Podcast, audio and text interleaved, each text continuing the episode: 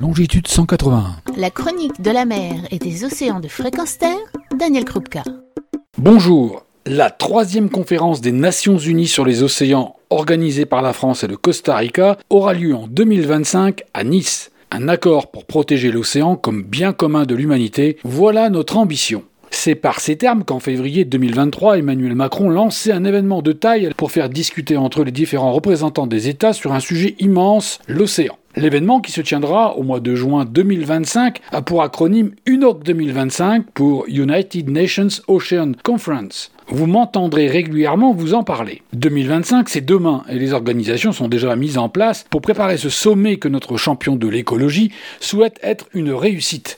Si l'ambition de protéger l'océan comme bien commun de l'humanité a fait long feu, les objectifs n'en sont pas moins à la sortie de disposer d'un accord certes non contraignant, à l'image de ce qui s'est passé lors de la COP à Paris en 2015, qui avait pour intention d'engager les pays participants à ne pas dépasser 1,5 degré d'augmentation de température au niveau global. Au vu des résultats, dix ans après, espérons que ce sommet aura plus d'ambition et ne sera pas un énième rassemblement pour rien car le diable est dans les détails. Comment va se dérouler ce sommet? Tout d'abord, en préambule et pour échauffer les esprits des Français, l'année 2024-2025, juste après les Jeux Olympiques, sera érigée en année de la mer. Ceci afin de mettre en avant et de faire de la communication tous azimuts. Les ONG et les associations y sont conviées et de convaincre Madame Michu ou Monsieur Lambda que l'océan c'est important et que ces derniers doivent s'en préoccuper. Mais comme ils ne pourront y être que sensibilisés, les solutions n'étant pas dans leurs mains, et après quelques mois d'attente, cette UNOC 2025 sur le sol français sera la solution, solution pour laquelle la France jouera un rôle indéniable en tant qu'organisateur.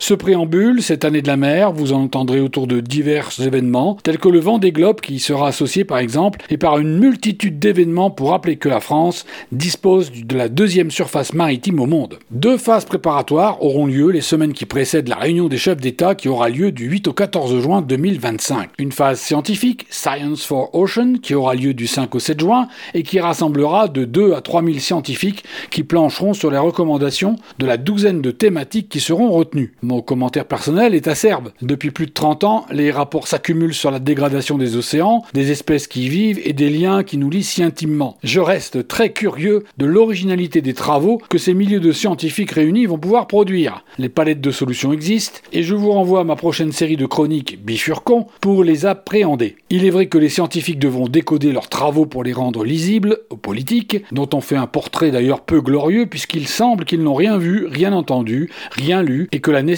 d'un Reader Digest de type L'océan pour les nuls leur soit nécessaire. Cette phase préparatoire se déroulera à Nice. L'autre phase préparatoire, elle, se déroulera à partir du 7 juin. Finance for Ocean est pour l'instant son titre. Comme par hasard, elle n'aura pas lieu à Nice mais à Monaco. L'occasion pour les économistes, les financiers, les grandes entreprises et leur cortège de lobbies de déterminer les conditions d'une économie bleue qui doit solutionner de nombreux sujets énergie avec les énergies renouvelables en mer, extractions diverses pour les industries minières, pharmaceutiques, alimentaires, logistiques, tout l'orient vers cet Eldorado qu'est l'océan. Après ces phases préparatoires, les chefs d'État se réuniront et entameront les discussions sur une douzaine de sujets. Certains seront illustrés de façon ad hoc, puisque Nice va se doter d'une nouvelle aire marine protégée entre l'aéroport et le cap de Nice. Les aires marines protégées sont un des sujets essentiels pour protéger l'océan, à condition que ces aires ne soient pas des surfaces déclarées sur des cartes, mais des lieux de protection forte sans extraction possible et sur les points chauds de biodiversité du club et pour la France sur chacune de ses façades maritimes. Si des sujets comme le fret maritime, le plastique, l'exploitation des fonds marins seront abordés, bien qu'ils soient déjà l'objet d'autres conférences internationales, un autre, pourtant essentiel et prioritaire à la survie de l'océan, n'y sera pas cité. Je parle de la pêche, ou plutôt de la surpêche. Pas de la pêche illégale, celle des braconniers en tout genre, qu'à chaque rassemblement des États, on ne manque pas de condamner, mais bien la pêche légale et encadrée, aujourd'hui destructrice